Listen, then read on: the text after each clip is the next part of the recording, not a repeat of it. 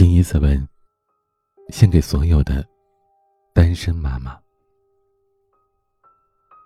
有时候我在想，他是不是一个人时间久了，真的就寂寞了，才会对单位上或者身边的男人格外用心、嘘寒问暖的？毕竟我爸走得早，如今已经过了四年了。我对爸爸的思念，渐渐的从起初想起这个名字时候的疼痛，到如今的平静对待。我对妈妈，一直都抱着道德枷锁来约束她的后半生。这也是我后来结婚了，才渐渐懂得的道理。爸爸去世的时候，妈妈一滴眼泪也没掉。那个时候，她肚子里还怀着一个。我曾经怪过她的狠心。肚子里的孩子，在我爸去世之后的第三天也没了。大夫说是伤心过度，受了刺激。从那开始，我妈的身体日渐消瘦。我奶奶因为爸爸去世，以及孙子的流产，对我妈更是没有好言好语。那个时候，陪在我妈身边的。就只有我了。相对而言，她是一个很坚强的女人。在我爸过世之后，她担负起了一个家的希望。虽然我奶奶后来去了我大伯家，家里只剩下我和我妈两个人，但她对我的照顾是无微不至的。十几岁的时候。他对我的教育从来不因为单亲家庭，或者说是因为爸爸的离去让我有所孤独。参加学校的亲子会时，他一个人可以完成必须由父母组队带孩子的家庭互动游戏。他从来不听流言蜚语，也从来不会把我归纳到单亲家庭中。他一个人上班，下班了当爹又当妈。我不会解高中化学题，他专门给我请了理科家教和英语家教。他对我很好，他把家里收拾得井井有条的。我那时候不懂得人情世故，在他艰难的支撑下，我过得很好。可是我却完全忽略了，这是一个单亲妈妈呀。他有着怎样的坚持和动力？靠着那点工资，他给了我一个和谐的成长历程。我也完全没有想到，我妈妈有一天会累，有一天会需要一个男人来照顾她。人在特定的时间待久了，会随着习惯适应周围的情况。在这种情况下，我会以为妈妈是不需要别人照顾的。她太过强大，太过伟大了。他把自己包裹的，让孩子看不到一丝的伤痕。他用自己的半生来对我好，孩子就会想：原来没了爸爸，妈妈也很坚强。他不需要别人的照顾，他能扛得起水桶，能擦得了玻璃。没了爸爸，他照样活得潇洒如初。这是整个高中，我对妈妈的想法。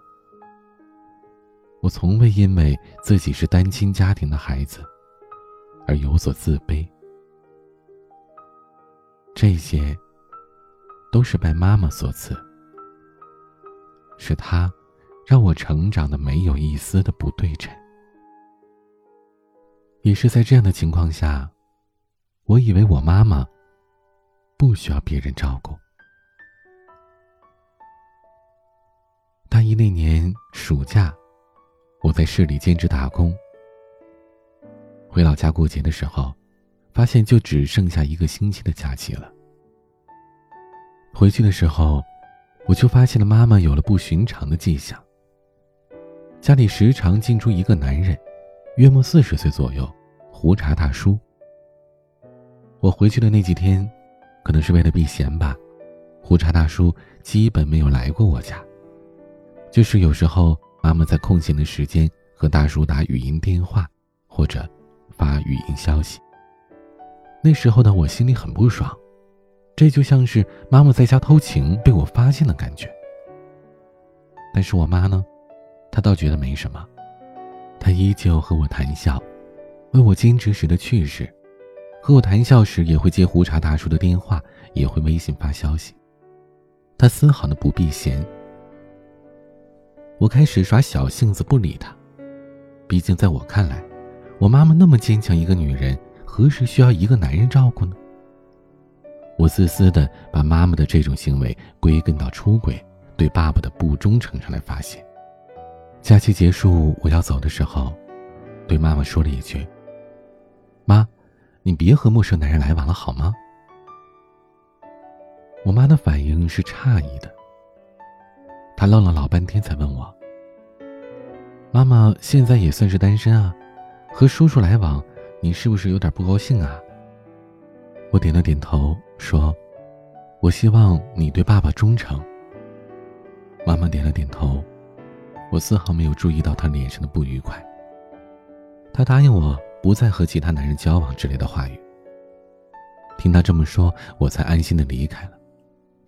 那时候我大一，在我看来，等我大学毕业找到工作，妈妈就由我来照顾，哪怕以后结婚了，我也有足够的能力去照顾她。所以说，孩子到底是天真的，孩子不懂得世俗和婚姻对一个人的剥削有多大。能扛住自己的生活已经不错了。妈妈和我们只会越走越远。一个人的能力不够的同时，就会慢慢的忽略掉和他关系浅淡的人群。妈妈和胡茬大叔没有再来往。下班之后，他会和同事去遛弯，或者在某个地方打牌。我从没有体会过妈妈一个人的时候是什么样子的。她在我眼前是光鲜亮丽的，对我来说，我妈不需要照顾。大二时还有一个男人对我妈好，因为妻子离异，单身了二十多年，没有儿女，他对我妈的好，却都被我阻挡在门外了。我生生的拆散了他们，只为告诉我妈一个道理：我可以照顾她。大四我实习，我妈和邻居葛叔来往密切。葛叔也是在七八年前妻子离世的，一个人带着儿子在小区里生活。他帮过妈妈很多，那年妈妈在小区里开了一个便利店，重活和扛东西以及店面装修，都是葛叔帮衬着弄的。那时候我在家小区附近实习，基本上天天下午回家，对葛叔我也抱有感恩之心，经常喊他去家里吃饭。便利店有的时候需要卸货，也是葛叔冲在最前面。我以为这就是邻居之间互相帮衬吧，可不曾想，小区的大爷大妈每次碰到我都露出了姨母般的微笑。你看现在多好啊，你们孤儿寡母的，你葛叔是个好男人，有他来照顾你们母女，真是再好不过了。你妈妈这几年真的是很苦啊。这些话，像倒刺一样，扎在了我的心底。我对葛叔的态度一百八十度大转变，就像是某个群体拆穿了另外一个群体的阴谋。他的所有的行为都暴露在阳光下的时候，做什么我都觉得是在龌龊肮脏的交易。他和我妈聊微信，我就觉得是在说情话。下大雨，他上我家楼顶遮雨，在我看来就是献媚伎俩。葛叔做什么，我都看不下去。我再一次的下手阻挡我妈。因为是实习阶段，我基本上下班都会回家，在小区里碰到葛叔也是礼貌的问候。凡是妈妈跟葛叔单独相处，我都会横插一刀。我见不得别人对我妈妈不好，也见不得我妈。把对我的爱分给别的陌生男人。几次阻挡下来，我妈反应过来了，她试探我的心意，我也直接说了出来，说不喜欢葛叔。妈妈委屈的说：“你到底是不喜欢葛叔，还是不喜欢妈妈和别的男人在一起啊？”孩子，妈妈跟你说实话吧，这些年妈妈真的很累，妈妈一个人过够了，想找个人过这后半生。不，妈，我不要你找别的男人。我小的时候我们那么难都挺过来了，现在我马上可以出去工作了。我能赚钱了，我能养活你了，为什么不能一直守着爸爸呢？以后我养你好吗？我妈后来什么都没说，她也和葛叔少了来往。有时候葛叔来，我都是冷眼相对的。葛叔是个聪明人，日子久了也明白我的态度。便利店还是由妈妈一个人打理，我斩断了妈妈对于后半生的寄托。这是我的自私造成的。几年之后，我结婚了，却并没有完成当时义正言辞在妈妈面前夸下海口的承诺。妈，等我结婚了，给你买好吃的。妈，等我有钱了，带你去成都、去云南到处玩。妈，等我结婚了，我完全可以来照顾你啊，我可以让你过得很好，不会让你觉得孤单的。这些承诺，真的就只是承诺了。婚后的家离我妈并不太远。结婚后和老公两个人过上了起步阶段的小日子，对妈妈也渐渐的疏远了。其实潜意识当中，我也不是有意的疏远。两个年轻人经过激情碰撞之后，组建一个新的家庭，女人在家庭当中占了主导的地位。就像我妈妈是一样的，时间久了，她根本没有空闲的时间去操心娘家的事儿，反而自己所处的这个环境成了女人后半生的主导场地。我开始为小家奋斗，结婚前规划的旅行和游玩都随着柴米油盐的加入，慢慢的扑空了。我对妈妈的精力，慢慢的没有了。到最后，甚至很少打电话。日子久了，慢慢的淡忘。娘家离婆家也不太远，我妈有时候下班了会来我这逛逛。因为家里买的是两居室，老公有一个没出嫁的妹妹在这住了一间，我妈每次来都只能随便的坐坐，吃了晚饭就回去了。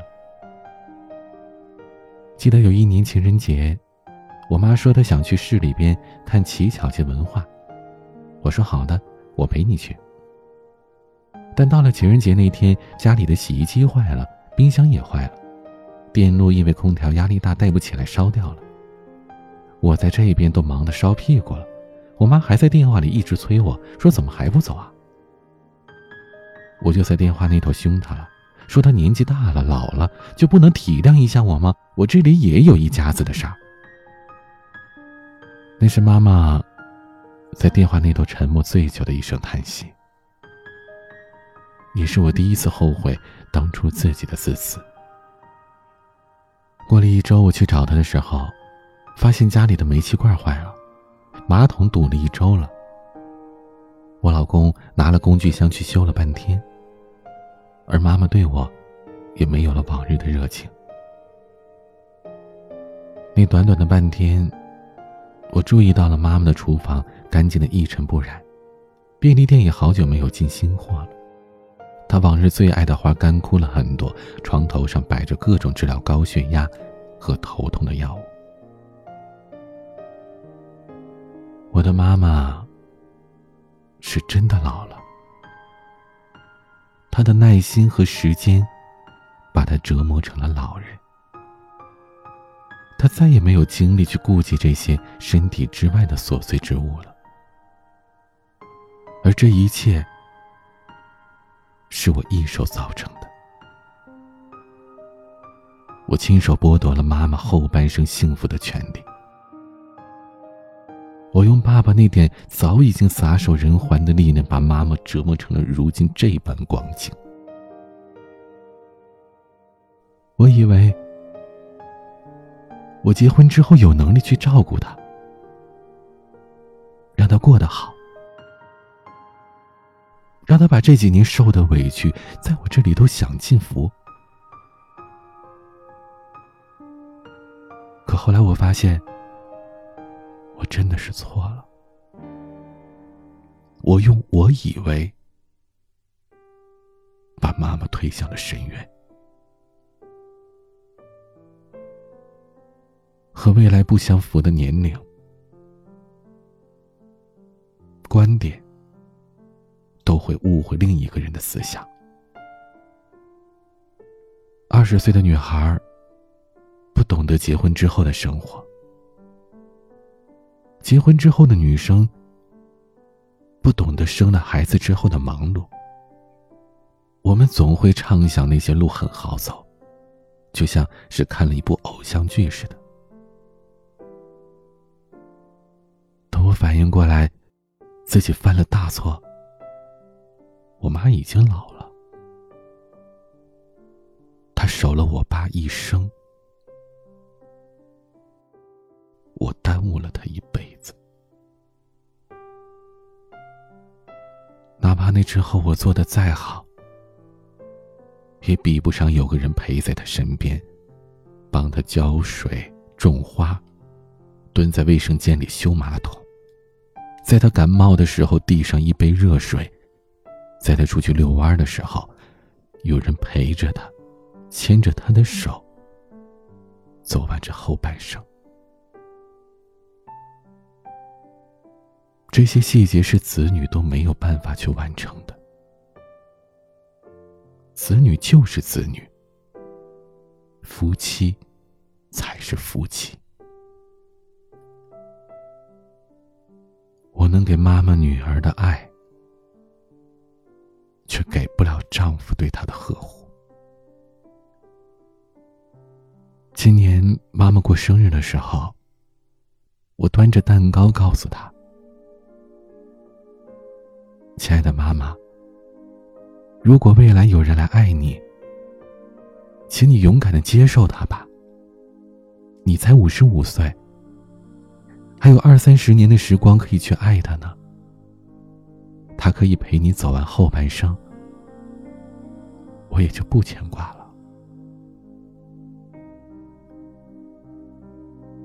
我妈听完，委屈的哭了。连着点头说：“好，好。”妈妈从来都不是超人，年龄小，不懂事儿。那个时候的我总觉得他好伟大。他在爸爸去世之后一滴眼泪都没掉，他把我照顾的井井有条。他一个人完全可以过得很好，可我不知道的是，他一个人偷偷抹泪的时候，他扛着煤气罐上楼的时候，他的腰被压得红肿的时候，他为了我和其他人对抗的时候，人群当中，他瘦弱单薄的身体支撑着，支撑着这个家。他也会想，如果身边站着一个男人陪他一起扛，那该多好啊！妈妈从来不把柔弱在孩子面前展示，永远都像是一个战士。我们都是被生活压迫到抬不起的、没有雨伞的孩子，在大树下避雨。而大树是我们的依靠。生活有万般滋味，揉进心坎的却只有苦味。的妈妈只让我看到了她战士般和雷雨对抗的模样。从来不把背后的辛酸展露给他的孩子。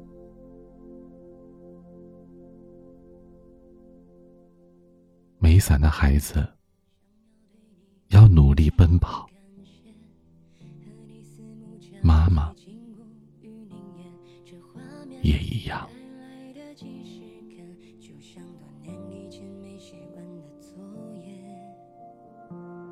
以此文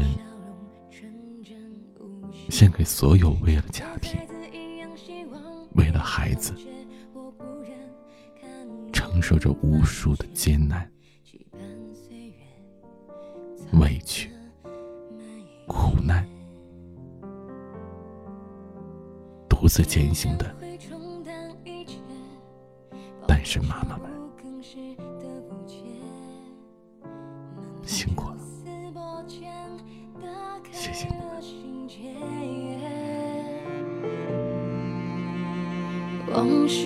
酒，太浓烈，醉了也是一种悲切。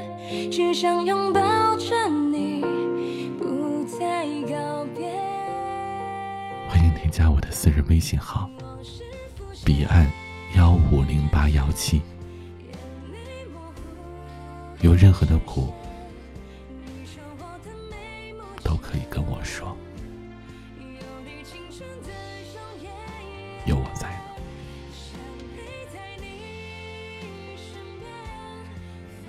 是彼岸。